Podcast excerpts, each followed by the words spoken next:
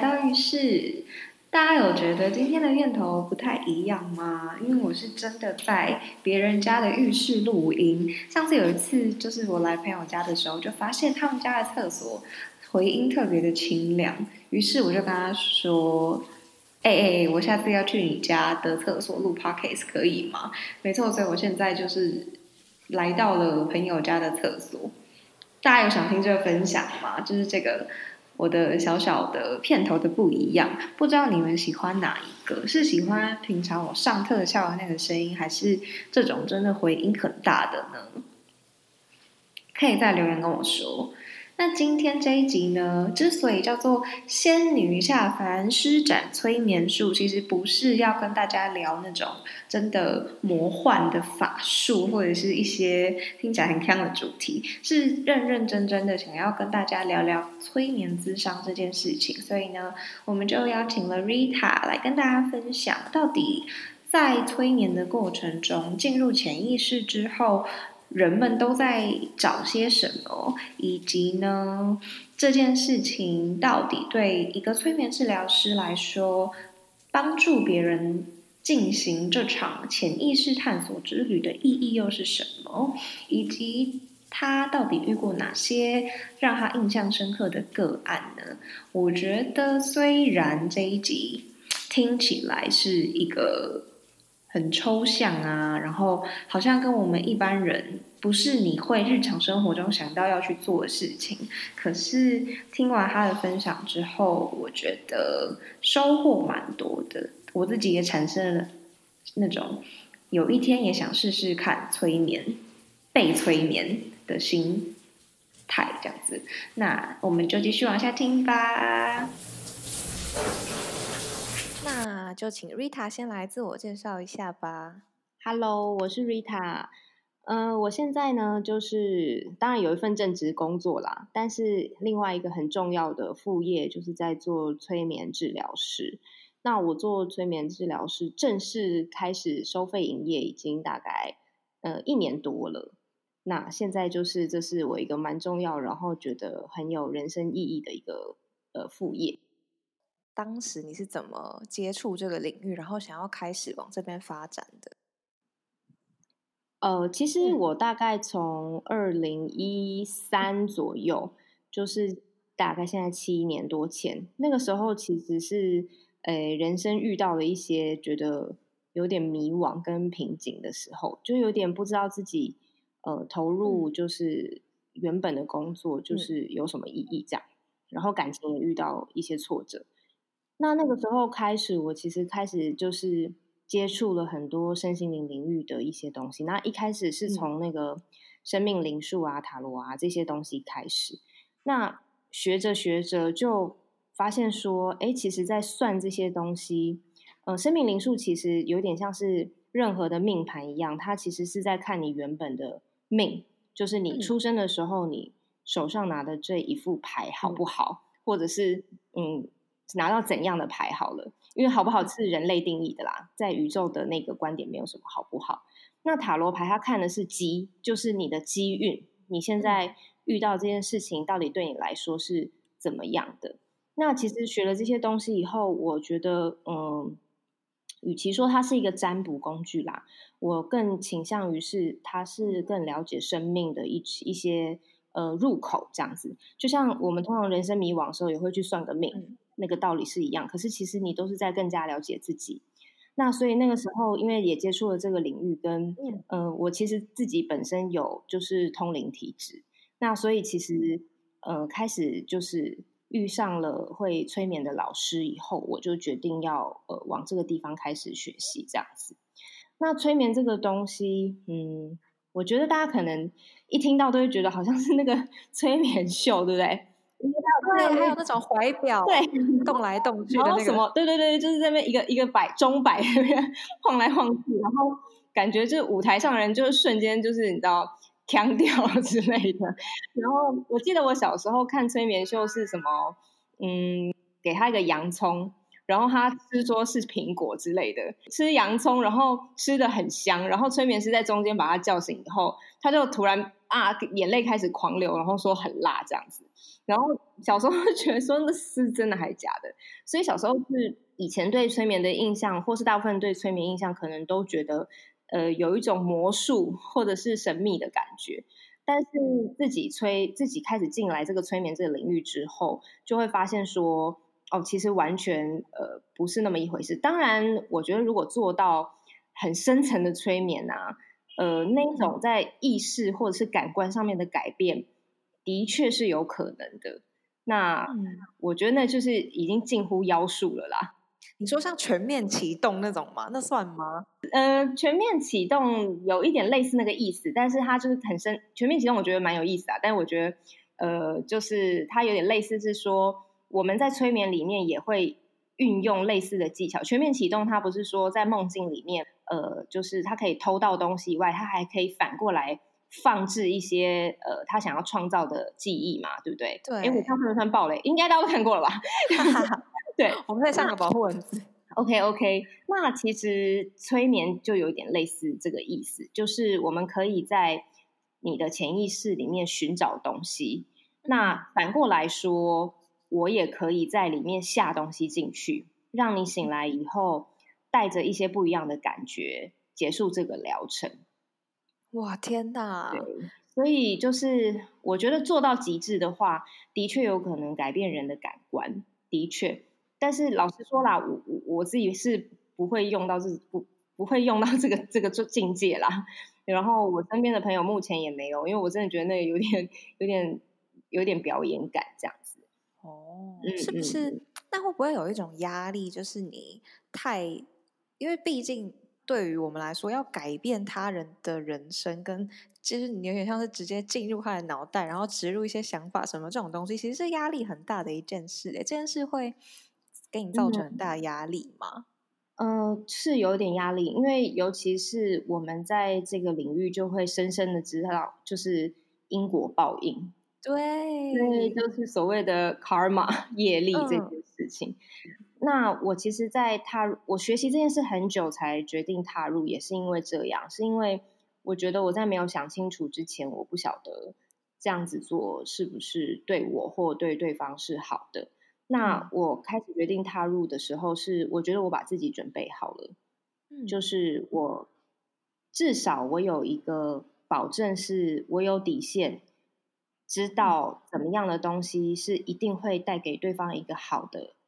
影响或者是结果这样子，就是要确保自己的观念是正确的，然后在正道上这样子。嗯，这样讲好了啦。比方说，嗯，前一阵子啊，我就有个朋友跟我说，他说你可以帮我解锁一件事，然后我说什么？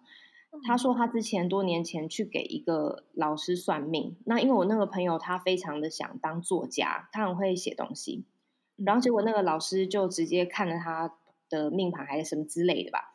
然后就直接跟他讲说：“你别想了，你这辈子都不可能变作家。”嗯，那结果你说这也这根本也就不是催眠，对。可是这句这个这句话打击了这个人的信心好几年。嗯。那他那个时候就是来找我聊天，是说这件事他耿耿于怀，因为他始终无法。放弃他想要当作家的梦想，我能懂这种心情耶。嗯嗯嗯，就是直接被一个很有权威的人，而且你花钱请他，请他跟你讲，一定是你那个时候是蛮相信他的嘛，很需要这种忠告。结果他直接就说：“嗯，你不用想了啦，你现在就是去做别的事情。”这样，嗯，那这就是有一种铁口直断带来的伤害。对对，对，那所以其实。我我觉得有些人的确是需要铁口直断的老师，但我自己不是那个类型。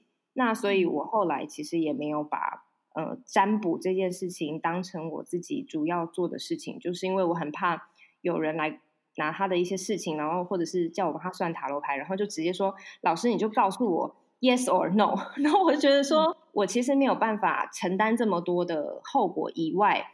以及我觉得真正的事实是我们看到的未来都是有非常多种可能，就是类似平行时空的概念。所以你要我跟你讲 yes or no，我觉得这件事基本上就是呃不合理的，因为的确 yes and no 就是都有可能，只是几率的大小而已。那我觉得与其去告诉对方说啊，你这样做不对，或者是你。要不要这样？那不如告诉对方说，你现在开始可以改变一个什么想法，或是建立一个什么好的观念，可以让你往后的人生至少好个五趴也好，或是可能性多一些些也好。那这就是为什么我后来投入催眠，因为我希望能够把一些我觉得是对他好、跟正面、跟温和、跟温柔的事情，就是带给对方。好疗愈哦。嗯，对，就是希望能够这样。那我我我得老实说啦，就是我没有那么伟大说，说啊什么要抱着什么疗愈世界的心，其实没有那么伟大。我其实嗯觉得说，我们每一个人都是带着课题而来的。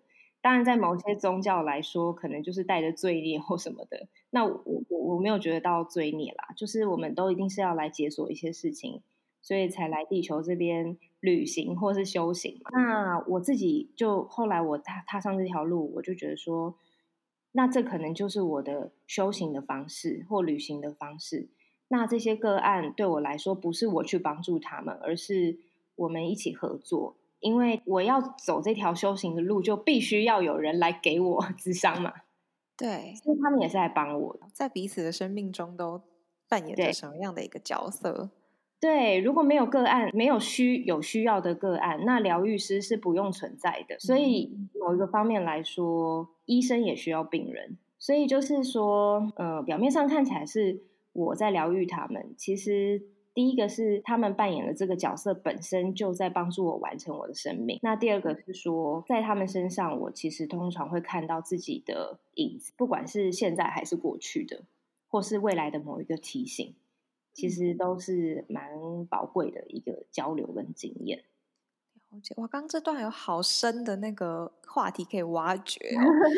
但是 我刚刚听你这样讲，我有一个感觉，就是你说，比如说你朋友算命的那个例子啊，嗯、我就突然觉得，因为我听过一说，然后我自己后来也其实抱着这样的想法，嗯、就是其实大多时候我们面临选择的时候，其实我们心里面早就已经都有答案了，嗯，只是很需要一个。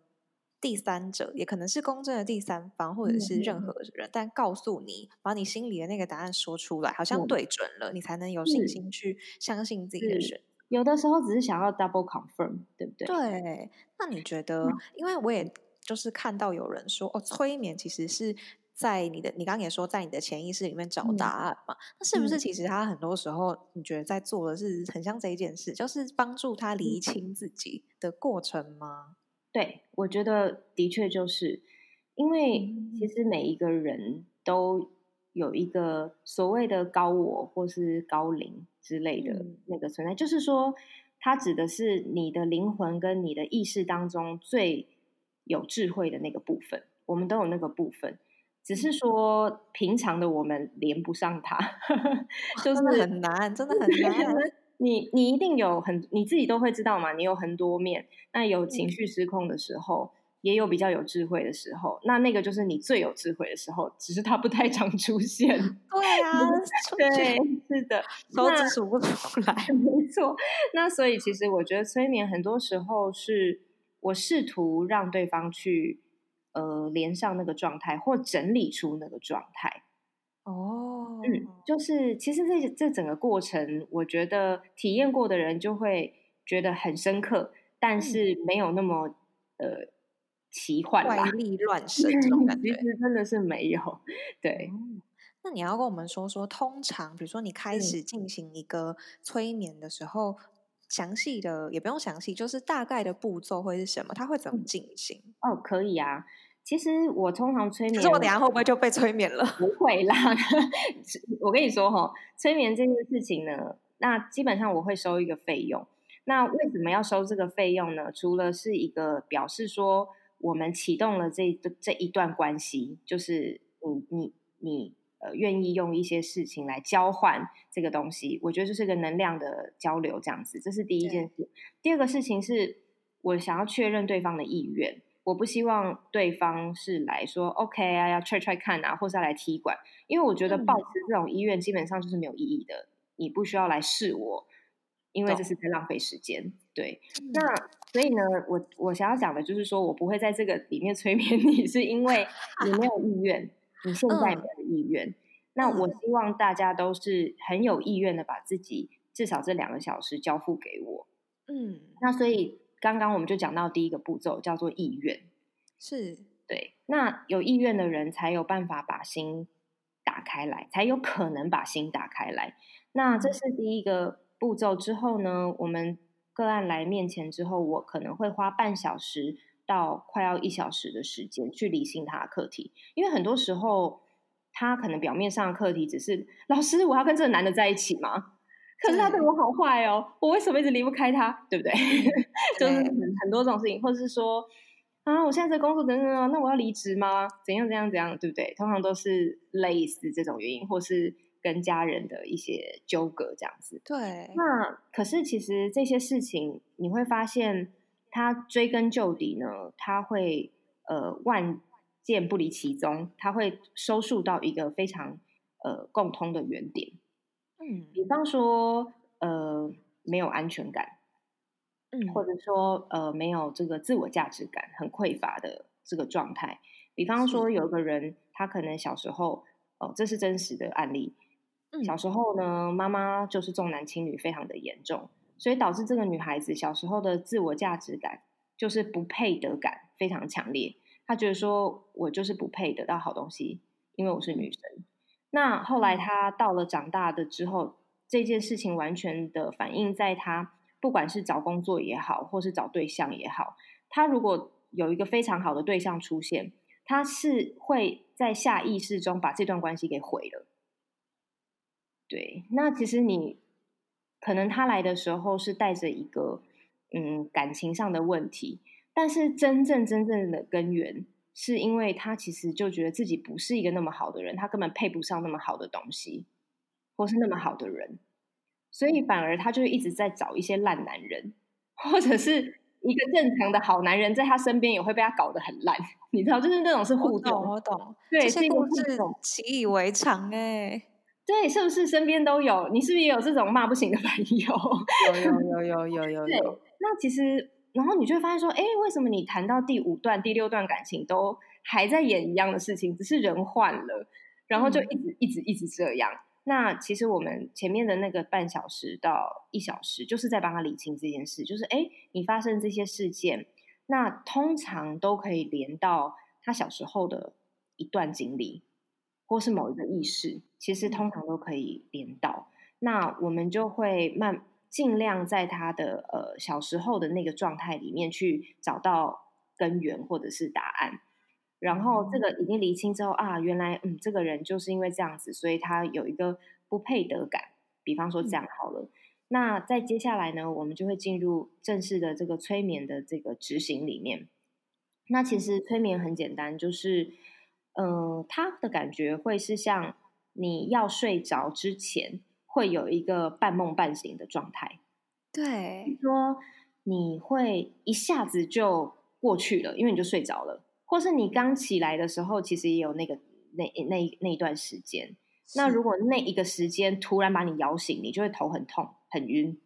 对，对，就是那一段时间，那那段时间其实很短嘛，对不对？就是比方说你早上起来，嗯、你可能那段时间只有大概可能真的十秒钟，或是什么，如果你不赖床的话。然后你就想到说啊，现在几点了？我就去看手机，然后你就醒了。对，所以催眠呢，我们就会用一个呃循序渐进的方式，让个案全身都放得很松、很松、很松，是用引口头引导的方式去引导他，慢慢的放松自己身体的每一个部位，那他就会进入到我们刚刚说的那个要睡不睡的状态里面。那在这段状态里面，其实。个案自己讲的话跟我问的话，他事后都是完全记得的，他并不会失忆。对，就像你在那段时间，其实别人跟你讲话，你会记得啊。可是在这个时间、这段这个这个状态里面，其实你的潜意识就会往上浮，你的显意识就会退下去。所以他就是会很神奇的是，很多人都觉得自己没有办法催眠。但是基本上很很奇妙的是，当你放松到那个状态的时候，大部分的人都可以看得到东西，而且他们会回答出想说：“哎，奇怪，我怎么会回答这个问题？我怎么知道答案？”这样子的感觉。你是说他们的答案是从他们潜意识捞出来的吗？比方说，呃，当然前面很多的引导是帮助他深化进去那个。比方说，我会设置一开始会设置一些场景，让他去在这些场景里面告诉我细节。比方说，我先引导他，呃，走在路上或是看到一扇门，那我不会直接让他开门进去。我们可能会用一些这种叫做深化的技巧。比方说，我请他在门前面停下来，告诉我那个门是什么形状、什么颜色。什么材质？那因为他为了要告诉我这些答案，他就会在他的潜意识里面，或是他的呃想象空间里面，那个在大脑里面是同一块处理的区域，那他就会在那边仔细的感觉它，所以他就会被我带进去那个状态里面，再更深一点。然后很神奇的是，大部分人都有办法告诉我答案，然后而且呃有的时候。进去跟出来的时候门还不一样，就是蛮有趣的。哦、他可能状态改变了，啊、嗯，真的很很很蛮蛮有趣的一件事情。那就是你的状态改变了，他就会那那个那个形状或什么的，他可能答案就会不一样。然后他自己也很奇怪，说为什么我刚进来的时候黑色，出来的时候是黄色，但是 whatever 就是这样。那至于进去了之后呢，他我我就带他在他的潜意识里面探索了。那通常。都会从比较近的发生的事件，然后一直追溯到比较远的时候，那都是依循着同一个主题，让他，比方说刚刚那个不配得感，好，它就是一个主题，或是嗯没有安全感，可能也是一个主题，或是嗯觉得很寂寞，全世界都没有人爱我，这可能也是一个主题。那他就在这些主题里面，我会去找寻他生命中过往曾经跟这个主题相关的事件。然后再带他回去，呃，游历一次这样子。那在这些事件里面，他们通常都是自己找到的，就是其实都不是我说，因为我不知道他的人生啊。但是当我只要下说，比方说我现在回到三岁的时候，请你在三岁的时候找到一个你觉得你自己价值感好低落、好低落的那个时间点，你请你帮我找到，通常都找得到。然后我就会问说，你现在在哪里？然后他很妙，他就会说我在衣柜里，然后 是就是很奇妙的一件事，就是他他们通常都会有办法 recall 那个场景，是。那甚至说有一些人是可以回溯到前世的，然后也是一样，他有办法去呃准确的挑选跟这个主题相关的前世，所以其实我们每一个人都有很庞大的资料库，跟有能力就是去找出这些答案。那只是说，我们的工作，催眠治疗师的工作就是去引导他，不然的话，他可能在那个潜意识里面，就好像我突然把你丢到一个好大好大的图书馆里面，你可能不知道你要找。很害怕，我会很害怕耶。对，对，你不知道你要找什么，那我就是那个管理员，哎、嗯，不是管理员啦，因为我其实并不负责管，但是我可能就是一个向导，嗯，然后我就会告诉他说，哎，我们现在要不要忘记喽，我们现在要找的是这个主题哦。所以呢，在好到这一排里面，嗯，有没有这个主题的书？然后请你去找给我。那他其实他本来就是这个图书馆的拥有者。当你把主题献出来的时候，他是有办法去找到的。所以大概是这样子的方式。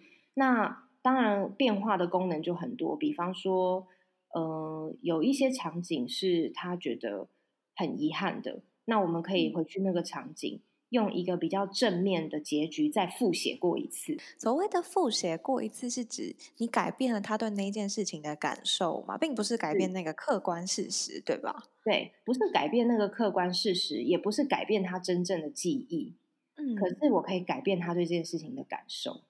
嗯，比方说，有一个人，呃，他很后悔，他呃没有跟过世的妈妈讲最后一句话。讲出正面的“我爱你”好了之类的，他可能跟他妈赌气到最后一刻，然后来不及讲。比方说讲超遗憾嘛，再也没有机会讲了。那我们可能可以回去，然后我们想，我我们去创造说他有最后是有说出口的。那当然，他醒来以后，并不会整个盖过去那个记忆，就是你知道整个记忆错乱，并不会，他还是记得这件事，但是他心中的遗憾会放下非常多。所以我们可以做到复写。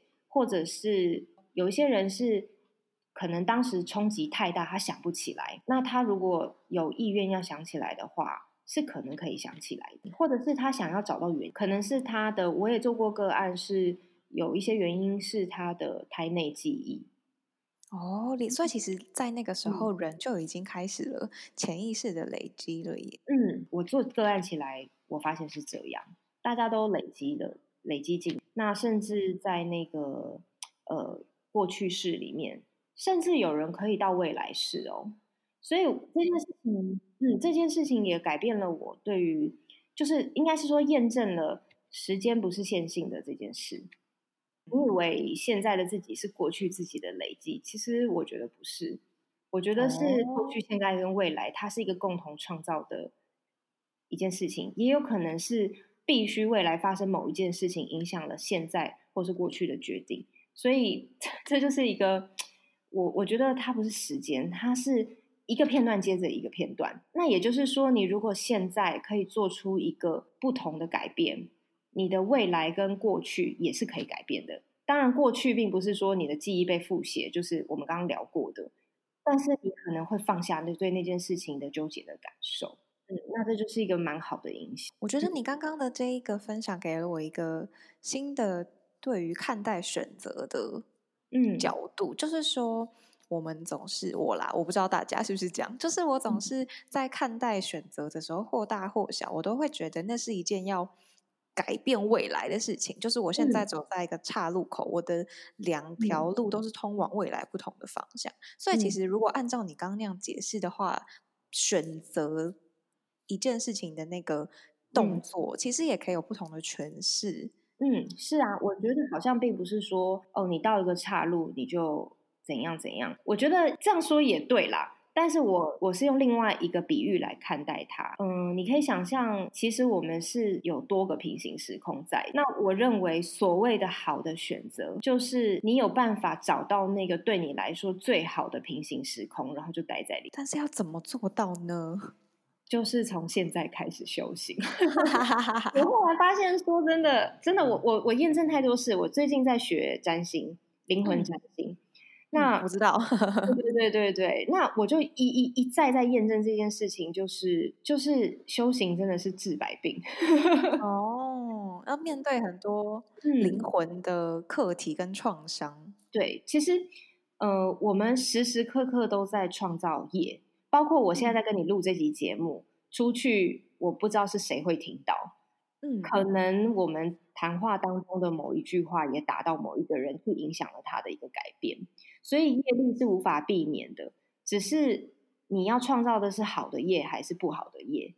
所以真的是每一个现在你都要正心正念，嗯，都要带着祝福跟正直。然后有的时候我我们可能不是多坏的人，但是真的我们会有一些坏坏小世界啊，免不了小奸小恶的。一定的啊，就比方说想要讲一个人的八卦这种都算啊。那你说天哪，造太多业了？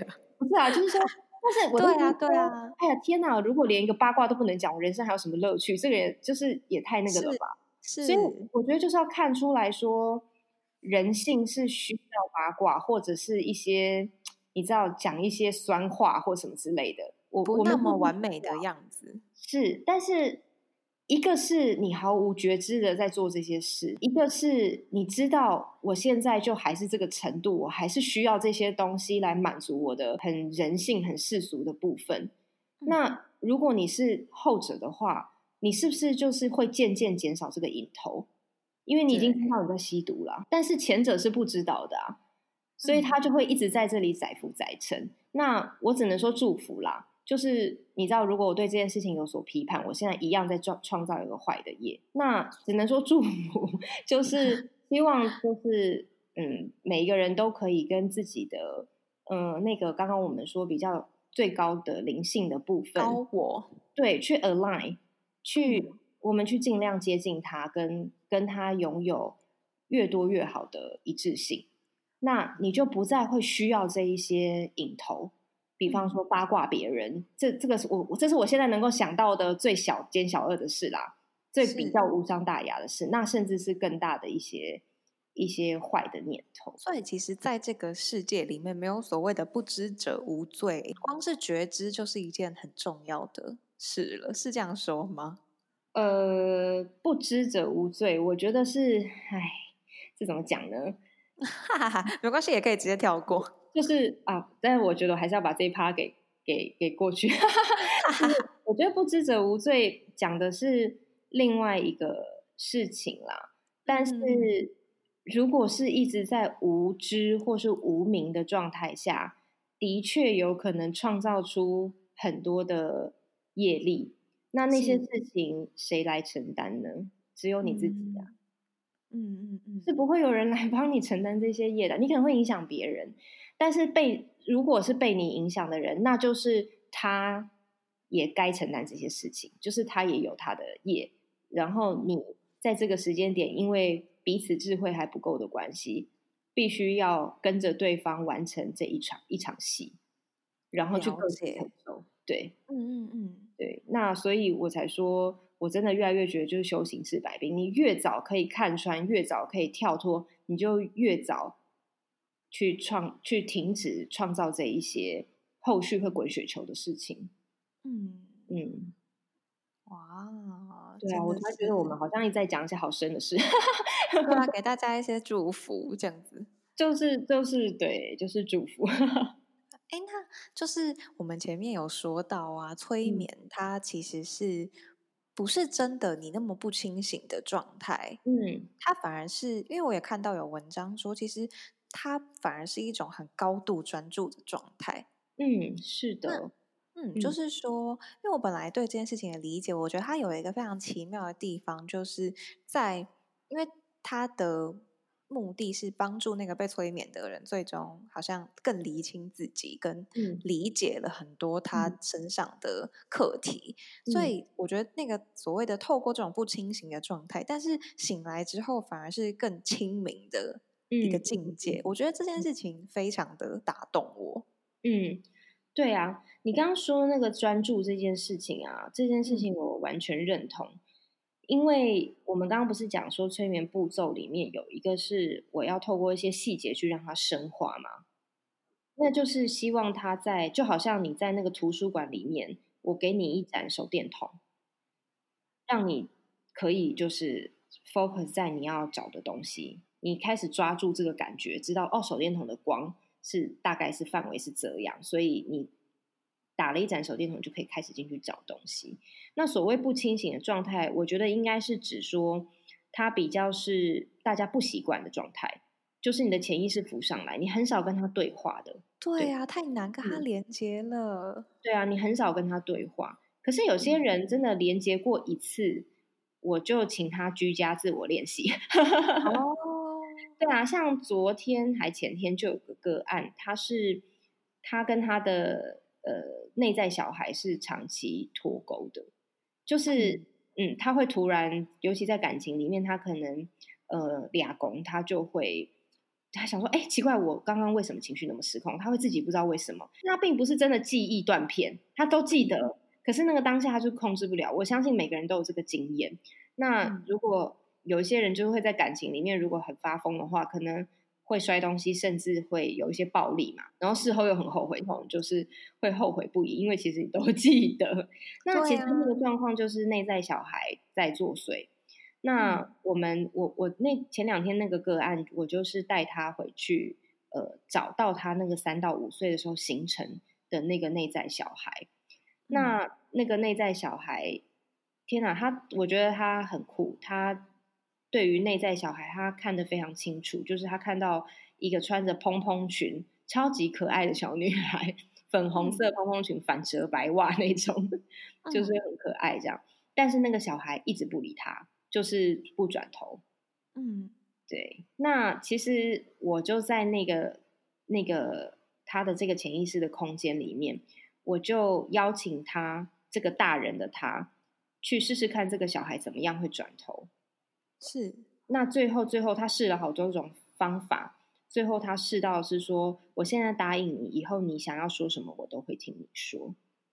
嗯，然后那个小孩才转头，然后他说那个小孩就是用一种瘪着嘴，有看着他，但是有一点怀疑的眼神。那最后我们要离开那个场景，回到现在要让他清醒之前，他说他回头看了一下那个小孩，那个小孩就是。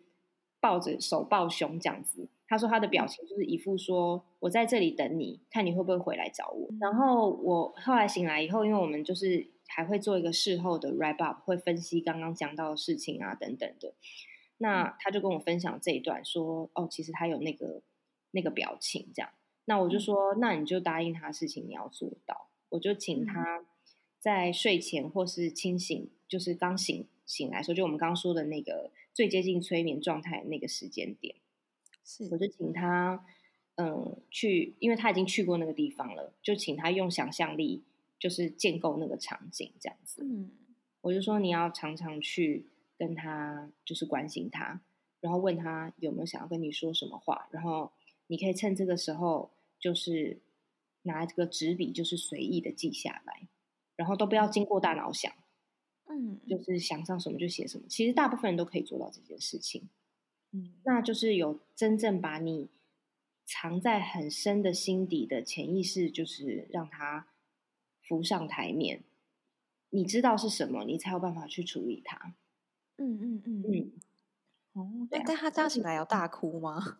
他其实过程一直在哭。对啊，我想象这些过程都好赤裸的面对灵魂深处哦。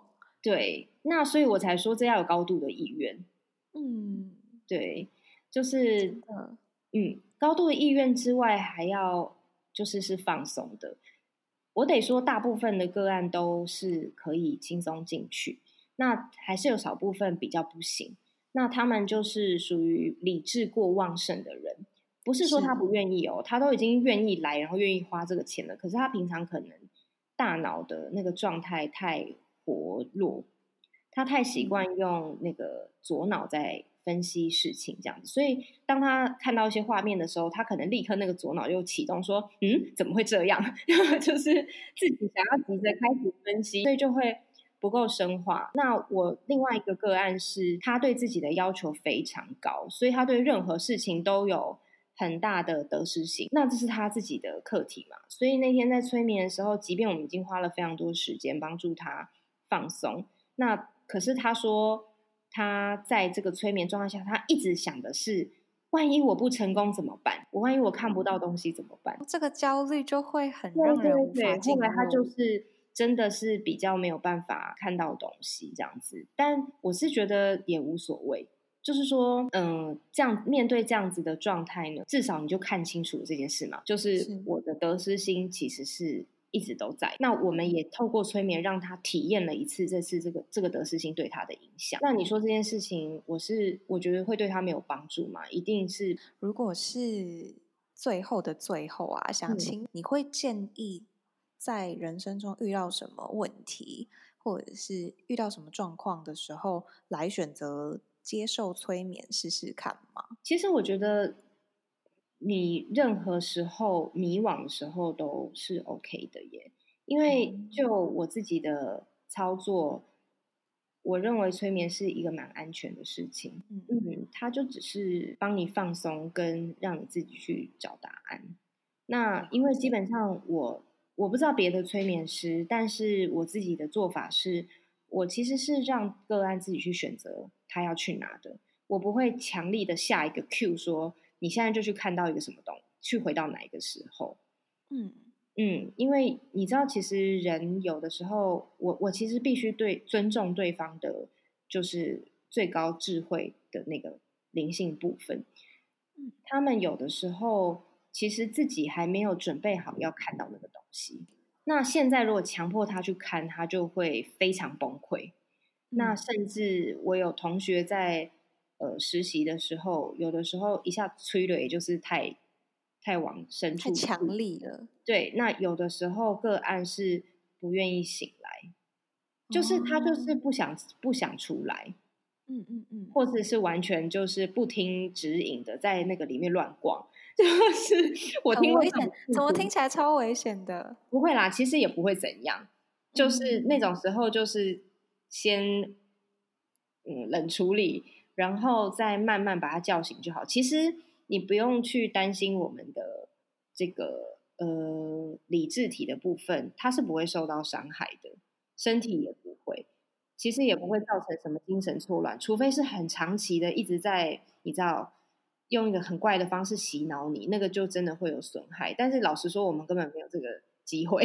对对，那有一些在练习的时候操作不当问题，其实也都不会有太大的影响，顶多醒来以后头有点晕，然后晕个一个晚上这样子，其实也还好啦。那我自己是会让对方自己去找，然后循序渐进这样。那大部分的催眠老师，我相信也都是这样。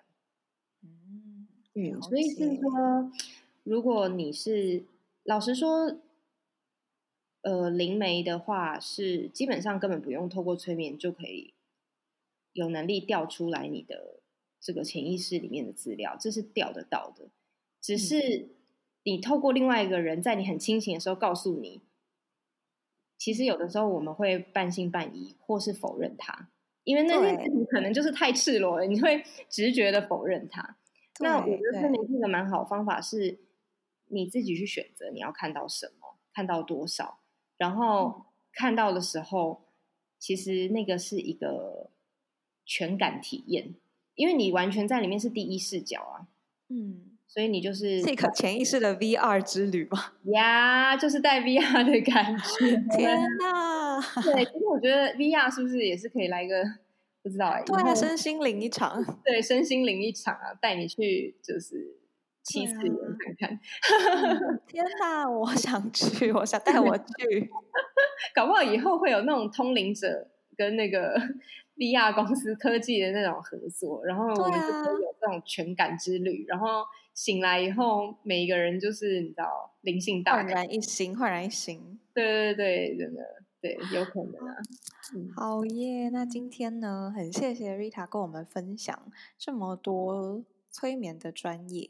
然后我会把他的那个粉专附在这一本集的简介。大家如果有任何就是问题，或者是你想要寻找催眠式的帮助的话呢，可以去找他这样子。好哦，那如果大家有什么问题的话，都可以再来我的 Instagram 留言跟我说。那就先这样啦，拜拜，拜拜。